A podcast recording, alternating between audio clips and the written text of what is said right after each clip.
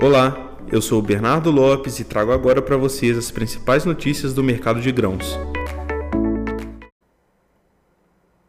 O retorno gradual dos compradores ao mercado segue, mas ainda de forma lenta.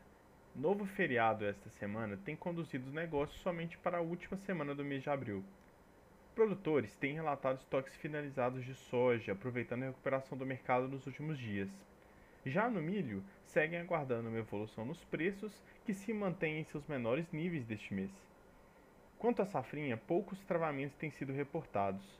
A falta de chuvas, com períodos de estiagem chegando a mais de 40 dias em algumas regiões aqui de Minas Gerais, tem preocupado os produtores, deixando-os inseguros de comprometer parte da produção.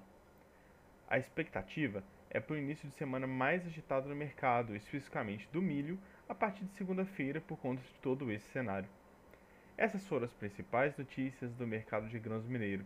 Continue ligado conosco para mais atualizações diárias.